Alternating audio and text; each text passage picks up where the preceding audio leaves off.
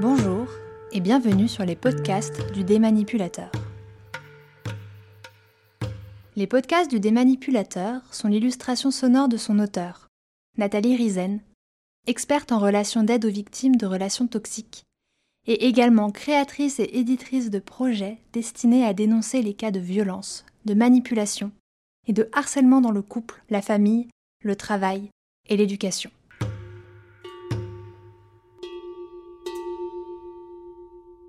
La relation toxique est une relation de dominant à dominé, de sujet à objet, dans laquelle l'un va demander à l'autre d'abdiquer sur certains aspects de sa personnalité, dans le seul but de lui nuire, de le dévaloriser, de l'humilier, voire même de le détruire. Nathalie tient à préciser que les victimes de relations toxiques restent majoritairement des femmes, compte tenu de l'historicité même du féminin dans notre société. Pourtant, de plus en plus d'hommes consultent aujourd'hui pour témoigner de leurs souffrances et mettre en lumière les violences subies. Les relations toxiques s'installent de manière insidieuse et se traduisent par des agressions quotidiennes et répétées. La relation toxique peut débuter par un reproche, une remarque, une phrase anodine en sous-jacent d'une tentative de manipulation, de dévalorisation, d'humiliation et de prise de pouvoir. Dans ce podcast, nous allons comprendre que les relations toxiques s'organisent autour d'un jeu de pouvoir morbide, dont la mise en place ne peut se faire sans accord tacite et inconscient, et dont le chef d'orchestre, maître à penser et très fin stratège est le bourreau, dit le manipulateur pervers. Il s'agit d'un jeu psychologique de manipulation, mis en évidence par Stephen B. Karpman en 1968, appelé le triangle dramatique. Cette figure d'analyse transactionnelle met en lumière les rapports relationnels déséquilibrés de dominant à dominé qui se jouent dans toutes les relations toxiques. Apprendre à mieux comprendre les concepts de manipulation comme l'emprise, explorés dans un précédent podcast, et d'autres qui seront développés dans de prochains podcasts, permet d'intégrer et de déjouer les pièges des manipulateurs, pour contourner les pressions et les souffrances vécues par les victimes, comme de réelles atteintes et agressions psychiques ayant des conséquences sur leur santé mentale et physique.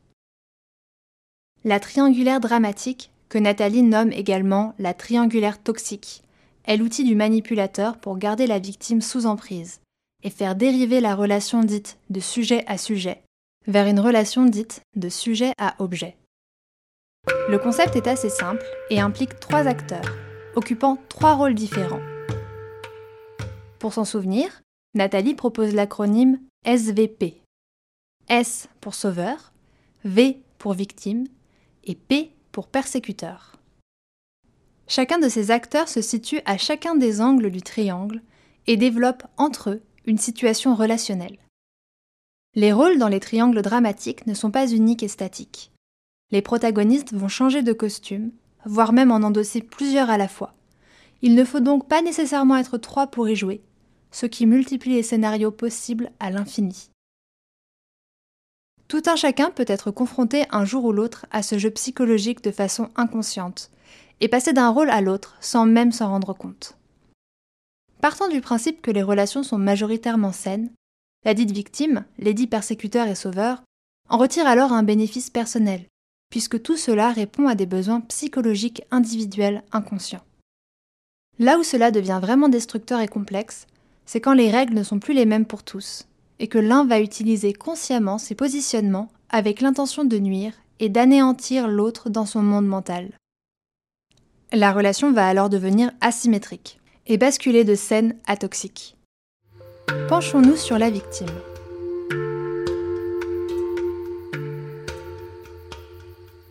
Il est important de distinguer la victime qui subit un dommage, un abus ou un préjudice moral de la victime des conséquences d'un accident ou d'une catastrophe naturelle. La première étant celle sur laquelle nous allons nous concentrer dans le cadre des relations toxiques. Comme le dirait le philosophe allemand Hegel, il n'y a pas de maître sans esclave. Il n'y a donc aucun bourreau sans victime et aucun sauveur sans victime non plus.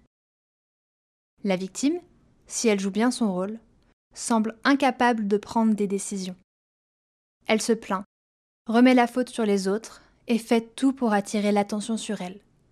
Elle rechigne à reconnaître sa responsabilité et se dit irréprochable. D'un côté, l'attention d'un bourreau censé la persécuter, de l'autre, celle d'un sauveur qui veut la sauver à tout prix. En clair, la victime n'a a priori aucun bénéfice à sortir de son rôle et fait partie intégrante de ce mécanisme. Dans les relations toxiques, cela devient un réel handicap, car les victimes vont s'engluer jusqu'à en perdre leur âme non consciente de l'intention que met l'autre dans la relation. Certaines que l'autre peut changer, et ayant une vision bisounours de l'existence, elles vont très vite être prisonnières du fonctionnement de l'autre, du tempo de l'autre et de son rythme de vie.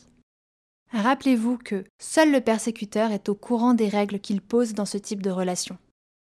La victime croit, elle, être dans une relation saine, et elle va mettre toute son énergie pour que cela marche. Comme se remettre en question, croire que c'est elle qui a un problème. D'ailleurs, le manipulateur n'omet pas de le lui rappeler souvent, scellant ainsi le pacte toxique de la dépendance à l'autre. Nathalie rappelle à toutes fins utiles qu'il ne s'agit pas de ranger les personnes dans des cases, mais bien de mettre en lumière certains repères récurrents pour les adapter aux situations singulières des personnes qui la consultent, en vue de les accompagner à s'extraire de ces relations qui les gangrènent. Passons maintenant au sauveur.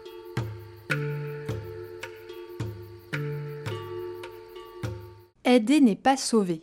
Une phrase que Nathalie affectionne particulièrement pour mettre en lumière ce fonctionnement sans tomber dans le piège de la dépendance à l'autre. Le sauveur a besoin d'une victime et d'un persécuteur pour justifier son rôle. Voici quelques répliques qui seront utiles pour démasquer ces faux sauveurs. Je vais régler ça. T'en fais pas, je m'en charge. Ne t'inquiète pas, je suis là. Le sauveur endosse l'habit du super-héros et se glorifie d'intervenir spontanément en infantilisant l'autre pour mieux le mettre sous dépendance. Ce rôle le remplit narcissiquement et lui donne l'impression d'une bonne image, mais s'il est déçu par une absence de reconnaissance, il peut devenir persécuteur, ou même victime. Dans les relations toxiques, le sauveur n'hésitera pas à présenter à la victime l'addition de ses services. Passons enfin à la description du troisième et dernier rôle de cette triangulaire, le persécuteur. Les relations toxiques accueillent malheureusement plusieurs types de persécuteurs. Des bourreaux, des prédateurs, des manipulateurs. En fait, autant de sortes que d'histoires.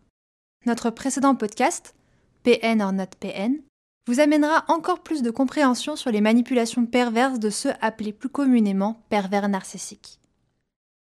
Le persécuteur est souvent une ancienne victime, ou un sauveur déchu, qui donne des leçons pour se faire respecter et justifie ses violences par son passé. Il domine, contrôle, blâme, critique, harcèle, dévalorise la victime par des pulsions d'agressivité. Il n'est pas clair et entretient le flou de l'information pour limiter toute action. Il accuse et rend les autres responsables, même si en fait, derrière ce masque, il a très peur. Dans les relations toxiques où l'intention du persécuteur est clairement d'anéantir l'autre, il se révèle être un grand calculateur et a un grand registre d'outils à son actif pour assujettir sa victime. Humiliation, insulte, culpabilisation, dévalorisation, calomnie, harcèlement téléphonique, mensonge, cruauté, menaces, discours confus et contradictoires, etc., etc.